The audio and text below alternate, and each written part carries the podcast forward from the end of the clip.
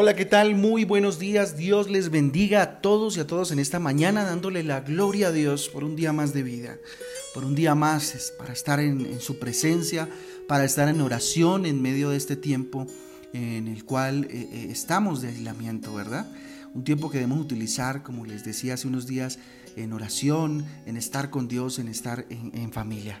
Con ustedes su pastor y servidor Fabián Giraldo del Ministerio Transforma. Yo les doy la bienvenida a este espacio eh, donde juntos somos transformados, renovados, llenos de su refrigerio eh, a través de la palabra de Dios, a través de su palabra por medio de Jesús y a través del Espíritu Santo. La invitación de hoy es a números capítulo 15 y capítulo 16. Este, eh, la lectura de, de, estos dos capítulos nos va a llevar a entender que nosotros vivimos por gracia. ¿sí?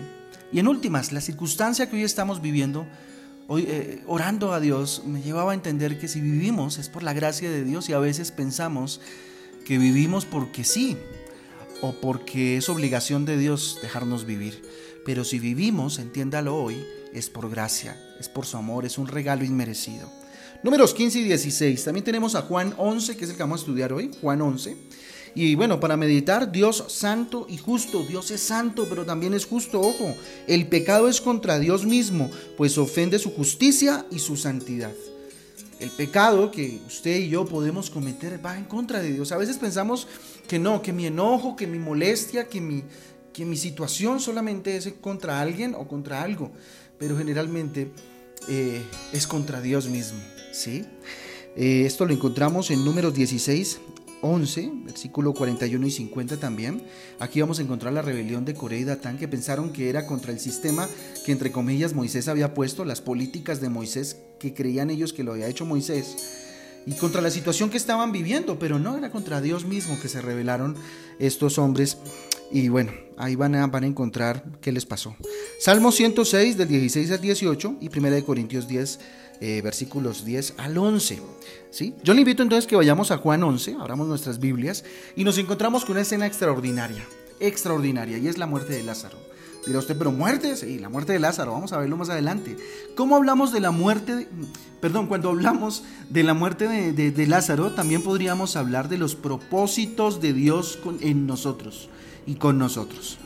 ¿sí? Cada uno de nosotros no somos obra de la casualidad. ¿Sí? Desde antes de estar en el vientre de nuestra madre, ya Dios eh, sabía quiénes éramos y, qué, y qué Él iba a hacer con nosotros. ¿Cuál era el propósito? Dice que antes de la fundación del mundo, Él ya nos tenía en su mente. Mire lo que dice Jeremías 1.5. Antes que te formase en el vientre, te conocí y antes que nacieses, te santifiqué. Te di por profeta a las naciones. Tremendo, ¿verdad? Muchos de los propósitos de Dios son incomprensibles para nosotros. Para conocer y entender los propósitos de, Dios, mis hermanos, nos es necesario conocerlo. Es necesario conocer a Dios para conocer cuál es el propósito. Es necesario desprogramarnos de alguna manera de lo que la cultura, eh, de lo que nuestra crianza, de lo que los conceptos del mundo nos ha dado para programarnos de nuevo con la palabra de Dios y entender cuáles son los propósitos de Dios, que además son agradables y son perfectos, ¿sí? El propósito de Dios es lograr que todo el mundo sea salvo. Es lo único que quiere como un buen papá. Primera de Timoteo 2:4 dice, "El cual quiere que todos los hombres sean salvos y vengan al conocimiento de la verdad." Dios quiere dos cosas, que seamos salvos y que además lleguemos al conocimiento de la verdad. Y ayer veíamos que la verdad, ¿quién es? Jesucristo. A conocer a Jesús. Cuando conocemos a Jesús, empezamos a vivir un nuevo estilo de vida. Empezamos a imitarlo, entonces empezamos a ser más como Él. ¿Sí? Y lo más cercano que haya pasado por esta tierra al reino de Dios es Jesucristo. ¿Sí? ¿Sí? Bueno. Entonces, Él quiere que seamos algo, ¿no? ¿Qué hace Dios entonces para lograr su propósito en nosotros? ¿Sí? Miremoslo a la luz de esta escena de la muerte de Lázaro, ¿sí? ¿Qué hace Dios para lograr su propósito en nosotros? Pero también qué debemos hacer para lograr nuestros propósitos, o sea, qué debemos hacer de alguna manera nosotros, dónde tenemos que activar nuestra fe. Entonces, fíjense que en el versículo 1 encontramos, estaba entonces enfermo uno llamado Lázaro, de Betania, perdón, eh, de Betania, la aldea de María y Marta, su hermana. Utiliza las diferentes, aquí encontramos que, que utiliza Dios las diferentes circunstancias que tenemos que vivir. ¿Sí? Cada circunstancia que pasa en nuestra vida, Dios la utiliza para algo, con un propósito. Inclusive lo que está pasando en este momento en el mundo tiene un propósito. ¿sí? Jesús quería utilizar la enfermedad de Lázaro para dar algunas enseñanzas. Y tremendas enseñanzas, vamos a verlo más adelante. Dios puede utilizar lo que eh, te está pasando hoy a ti. No sé qué, además de lo que está pasando en el mundo, te pueda estar pasando, pero Dios eh, puede utilizar lo que está pasando en tu vida para, hacer, para que tú te acerques más a Dios. Hoy el mundo vive una situación bien crítica. Y la única conclusión que podemos sacar los hijos de Dios es que le está gritando al mundo acérquense a mí. Tal vez se cansó de esperar. Y a veces nos tienen que zamarrear un poco, zamarrear entiéndase como sacudir un poco para que entendamos que tenemos que nuestras manos, que perdón, que nuestra vida está en sus manos, ¿verdad? Bien, entonces utiliza diferentes circunstancias que tenemos que vivir en nuestra experiencia de vida. También encontramos en el versículo 4, oyendo Jesús dijo, perdón, oyéndolo Jesús dijo, esta enfermedad no es para muerte sino para la gloria de Dios, para que el Hijo de Dios sea glorificado por ella. Sabe para qué son las cosas, Él sabe para qué son las cosas. El saber qué es lo que nos está pasando o qué es lo que está pasando nos evita la desesperación y la ansiedad. El mayor remedio para quitar la ansiedad y la desesperación frente a lo que hoy, por ejemplo, está sucediendo en el mundo es acercarnos a Él. Es saber ¿Para qué está haciendo las cosas? ¿Cuál es el propósito? Eso quita a nosotros la ansiedad, ¿sí? El actuar con tranquilidad hace que las cosas que hacemos nos salgan bien. Que cada cosa que hacemos está respaldada por Dios, entonces no tenemos la ansiedad o el miedo que hoy muchos tienen en el mundo, ¿sí? Que es normal que lo tengan, obviamente. Eh, pero todos están temerosos de que les pueda pasar algo. Pero yo cuando conozco a Jesús no tengo temor de nada porque el amor echa fuera el temor y a mí Jesús me ha llenado es de amor. Y confiéselo hoy, ¿verdad? Y sé lo que Dios quiere con todo esto. ¿Cuál es el propósito? Esa debería ser la respuesta de cada uno de nosotros. ¿Sí? Sin, sin con ello no ser prudentes. Ahorita vamos a ver cómo Jesús fue prudente. Siendo Jesús nos enseñó prudencia y, y ser precavidos. ¿Sí? Miren, otra cosa que nos enseña es que las cosas se hacen en el momento oportuno, ¿sí? O en el tiempo de Dios, como lo, como lo dice la palabra. Versículos 5 y 6 dice, y Jesús a Marta y a su hermana y a Lázaro. Cuando yo pues que estaba enfermo, se quedó dos días más en el lugar donde estaba. Él escuchó de que Lázaro estaba enfermo, pero se quedó dos días más. Raro, raro, ¿verdad? Porque debió haber corrido, ¿no? Era lo más lógico. Pero hombre, Jesús amaba a Lázaro y a sus hermanas, pero sabía que tenía que esperar, ¿sí? Para poder cumplir el propósito de Dios. El afán muchas veces hace que no logremos lo que tanto anhelamos. El vivir afanosos. Hoy nos han impuesto una medida de quedarnos quietos, ¿sí? En este tiempo se va a dar cuenta cómo cada una de las decisiones que tal vez usted iba a tomar en afán, ahora las va a tomar pensándose, de un respiro, un tiempito, ¿sí? Descansó, la naturaleza, ¿sí? De, del afán del hombre, ¿verdad? Entonces, se quedó dos días más, ¿sí? Versículo 8 y 9, ¿qué nos muestra? Le dijeron los discípulos, rabí, ahora procuraban los judíos apedrearte. ¿Y otra vez vas allá? Respondió Jesús. Eh, ¿No tiene el día 12 horas? El que anda de día no tropieza, porque ve la luz de este mundo. Tremendo. A él procuraban matarle en la zona donde estaba eh, precisamente el Lázaro, ¿sí? Y Jesús decidió volver allá y los discípulos pues reviraron, ¿sí? ¿Qué encontramos aquí? No escuches personas negativas. Muchas veces, y en esta situación que estamos viviendo, empezamos a oír tanta información, tanta negatividad, tanta eh, muerte, ¿verdad? Que eso nos confunde y nos pone mal. ¿sí? Hay que escuchar la voz de Dios, sin dejar de informarnos, eso sí, de unas fuentes fidedignas, pero eh, también estar en la presencia de Dios y permitir que las palabras de Dios nos den esperanza. ¿Sí? Cada vez que quieras lograr algo, siempre que vas a encontrar, siempre vas a encontrar dos tipos de personas. Siempre que queremos lograr algo, vamos a encontrar dos tipos de personas. Unos que apoyan y que motivan y que animan y otros, ¿sí? Que, que quieren siempre desanimarnos. En esta circunstancia que estamos viviendo con este virus hay dos tipos de personas. Unos que animan con la palabra de Dios, que animan, ¿sí? A través de la experiencia que están viviendo y otros que están desanimando constantemente, ¿sí? Que están desanimando constantemente. Y esto no quiere decir que nos salgamos de la realidad, pero sí que busquemos que aquellos que escuchemos sean motivaciones, sea todo el tiempo que va a tratar de pasarlo mejor, tener fe y esperanza de que va a pasarlo mejor. ¿sí? Pónganse las cosas como se pongan. Versículo 21 y 22 dice, Marta dijo a Jesús, Señor, si hubieses estado aquí, mi hermano no habría muerto mas también sé ahora que todo lo que pidas a Dios, Dios te lo dará. Nunca pierdas la esperanza. Fíjese que Marta salió a reclamarle a Jesús, pero también tenía una esperanza. En medio de su ansiedad, de su afán, porque era una mujer así, ella confiaba y tenía una esperanza. La esperanza es una fuerza que nos impulsa a esforzarnos y actuar. Y más que la esperanza también tiene que ver con la fe, ¿sí? Con la fe. En el versículo 33 y 35 dice, Jesús entonces al verla llorando y a los judíos que la acompañaban también llorando, se estremeció en espíritu y se conmovió. Jesús lloró. ¿Sí? Hay muchos que dicen que Jesús lloró también por la muerte de Lázaro, pero si Jesús sabía que Lázaro podía resucitar por el poder de Dios y así iba a ser, ¿por qué tenía que llorar? Lloraba por la incredulidad de esas personas. Entonces no pierdas la esperanza, no pierdas la fe.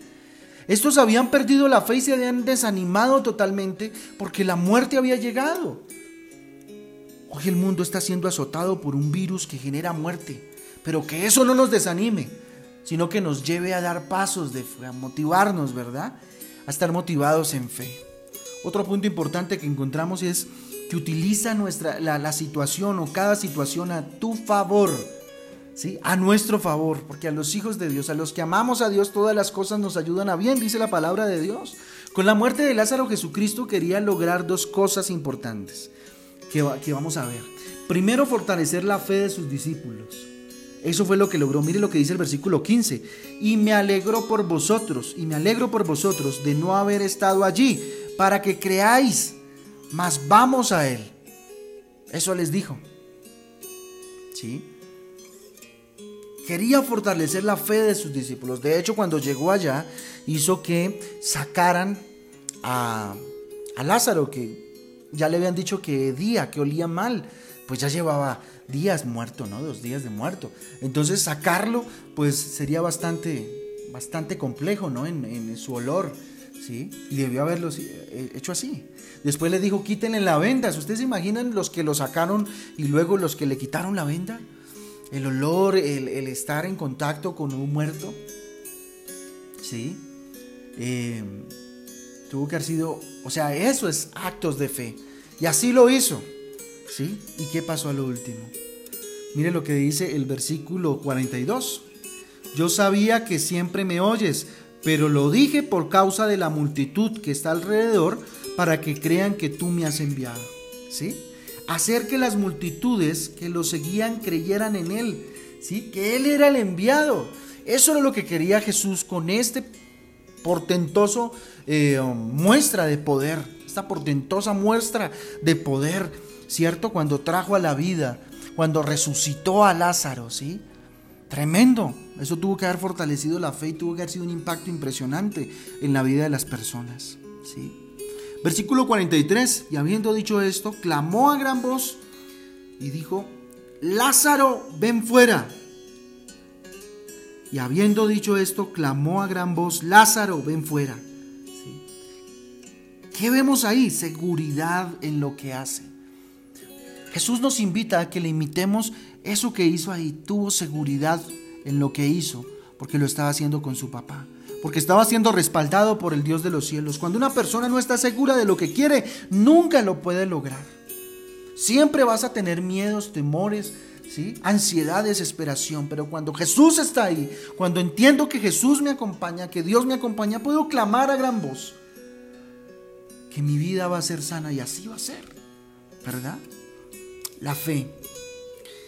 Pero entonces llega un punto importante y es que Dios nos, Jesús nos invita a partir del versículo 53 y 54 a ser precavidos. Sé, que, sé precavido con lo que haces, con cada cosa que haces. Mira lo que dice. Así que desde aquel día acordaron matarle.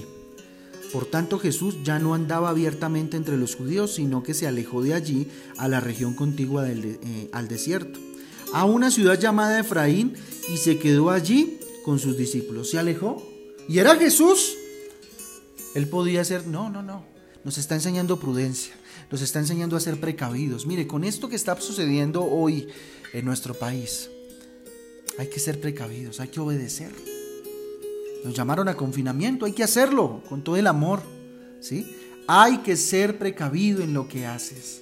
Si Jesús lo fue siendo Jesús, porque procuraron matarle, pues él se podía defender con ángeles, con el poder que él tenía, que él tiene, ¿sí? Pero Jesús ya no andaba, dice aquí, abiertamente entre los judíos, sino que se alejó de allí a la región contigua. ¿Por qué? Para resguardarse, ser prudente, mostrar a sus discípulos que aún siendo el Dios era precavido. No por miedo, en ningún momento, sino por ser precavido. Jehová no es un Dios de casualidades, créame, Dios es un Dios de propósitos. ¿Sí? No improvisa. Dios es un Dios de propósitos y todo lo tiene bajo control, así las noticias, así las situaciones que estamos viviendo, la realidad que estamos viviendo, nos muestren que está terrible la cosa. Dios tiene el control. Ah, pero ¿cómo si han habido tantos muertos? Dios tiene el control. Créame, Dios tiene el control. Pero tener el control es que mueran. Pero es que eh, eh, yo, yo le decía a alguien, ¿es que acaso el morir es malo para nosotros? Pero la palabra de Dios, Pablo lo dice muy claramente, para mí el morir es ganancia. ¿Será que el morir es ganancia? Esto establece, yo sé, un debate muy, muy amplio que, que pues obviamente en este espacio no lo vamos a dar, pero, pero Dios tiene el control. Pensemos en eso.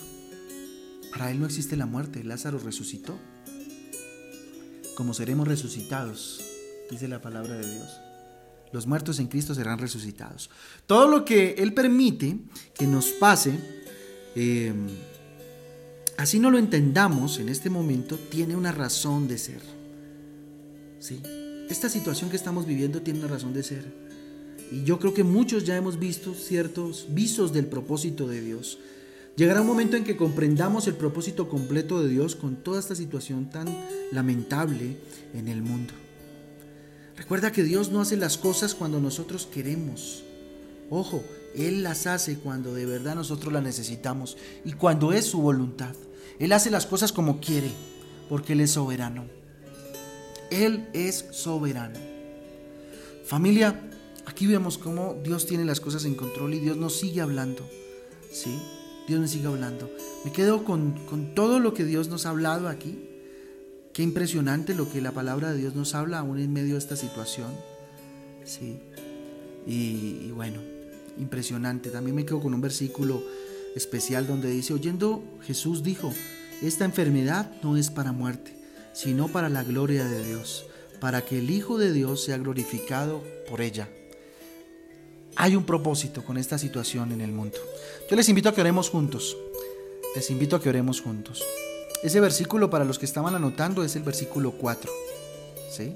Esta enfermedad no es para muerte, sino para la gloria de Dios, para que el Hijo de Dios sea glorificado por ella. Tal vez algunos estarán arrugando el ceño, pero ¿cómo así? Sí. Hay un versículo que dice, en el momento no lo vas a entender, lo voy a parafrasear, pero pronto lo vas a entender. Sí, pronto lo vamos a entender. Bendito Dios, te damos gracias por esta bendita y hermosa mañana, Señor. A ti levantamos nuestras manos, nuestras manos en señal de humillación, Dios. Hoy el mundo está ante una gran crisis, bendito Dios, pero aquí estamos los, tus hijos, clamándote Dios con todo nuestro corazón, Dios, que esta situación se detenga. Sabemos y estamos seguros, Dios, que tú tienes el control, que tú lo tienes porque eres el Rey, el Señor de señores, Dios. Hoy, Señor, oramos, Padre, para que, Señor, tú, bendito Dios, eh, si es tu voluntad, Dios, con todo respeto y en tu soberanía, detengas esta situación, Señor. Perdónanos, ten misericordia de nosotros los seres humanos, Dios, que te hemos mm, tal vez injuriado, bendito Dios, que hemos blasfemado, tal vez que hemos pecado, Dios, sin dársenos nada, papá. Pero en este momento, Dios, entendemos que has permitido que esta situación nos zarandee. Que el enemigo, Dios, tal vez tenga, eh, bendito Dios, el derecho de zarandearnos. Fruto de las puertas que hayamos abierto. Hoy en nombre de nuestra ciudad, Dios, te pedimos perdón. Perdónanos, Señor. Hoy nos ponemos en la brecha y clamamos, Señor, perdónanos, Dios. Perdónanos, cuídanos. Sabemos que tienes el control. Tú eres el dueño de nuestras vidas, Dios. Nada es por casualidad, Señor. Nada en absoluto, Señor, es por improvisación. Tú tienes el control y tienes un plan y un propósito. Por eso, bendito Dios, ayúdanos a estar en tu presencia. Asístenos en este tiempo para manejar esta situación, Dios. Guárdanos, cuídanos, protégenos, bendito Dios. Que tu cobertura sea sobre nuestras vidas, Padre Celestial, y que ninguna plaga toque nuestras casas, ni nuestras vidas, ni nuestra salud. Yo le invito a que se ponga las manos en su cuerpo, su mano derecha en su pecho, en su cuerpo, diga, Señor, yo hoy, bendito Dios, con mi mano, bendito Dios, en el cuerpo que tú me diste, Dios, lo bendigo, Padre Celestial, y te pido, Dios, que guardes, Señor, este cuerpo, bendito Padre, para glorificar tu nombre y honrarlo por mucho tiempo más. Si es tu voluntad, Dios, aquí estoy, dígale Dios. Ayúdame a ser luz para otros, papá. Hoy bendigo mi cuerpo, Señor, cada uno de mis sistemas, Padre Santo, en especial el respiratorio, Dios. Cúbrelo, cuídalo, Señor, y permíteme ver tu gloria en salud delante de tu presencia. Te damos gracias, Dios. Yo bendigo a cada uno de estos que hoy por fe Señor se ha levantado a orar, Dios, y hoy está poniendo sus manos sobre su cuerpo para bendecirlo, Padre Celestial, y agradecer la salud y el cuerpo que tiene. Bendícelos, Padre, en el nombre del Padre, del Hijo y del Espíritu Santo, y permítenos ver tu gloria, Señor, todos los días de nuestra vida. En el nombre de Jesús. Amén y amén. Familia Transforma, Dios me les bendiga. Qué rico encontrarnos en este espacio.